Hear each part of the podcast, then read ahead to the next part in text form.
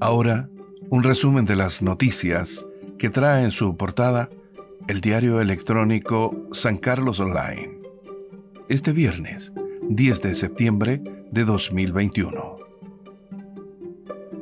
En el ámbito nacional, Comisión Política de la UDI pide rechazar cuarto retiro, pero no sancionarán a diputados que lo apoyen. La Comisión Política de la UDI se manifestó en contra de los proyectos para un cuarto retiro de los fondos de pensiones, argumentando que muchos chilenos ya no tienen recursos en sus cuentas de las AFP y al impacto que podría tener en la economía. Ahora noticias del ámbito local. Convocan para resolver caso de millonario proyecto paralizado feriantes también reclaman por decreto que los excluye de la organización de la Feria Libre.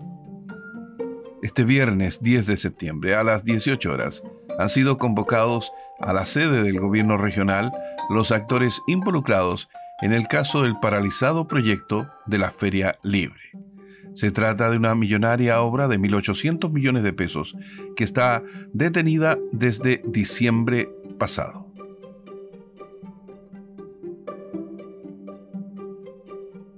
Chillán anticipan acciones ante frente de mal tiempo.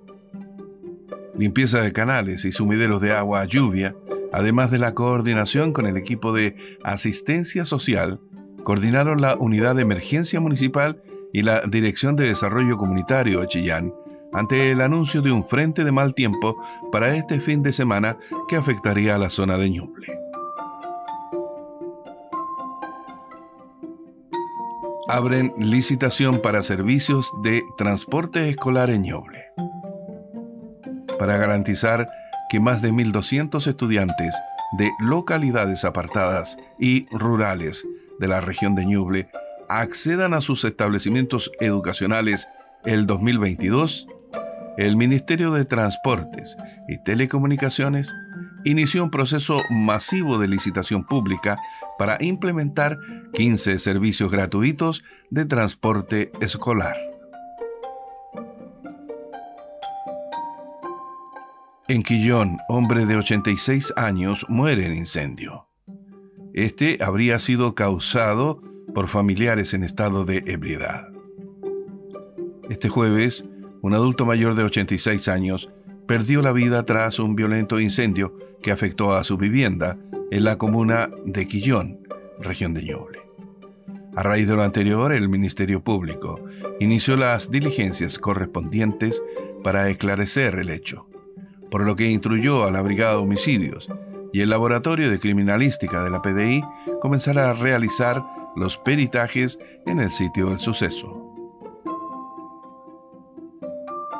Fue un resumen de las noticias que trae en su portada el diario electrónico San Carlos Online, este viernes 10 de septiembre de 2021.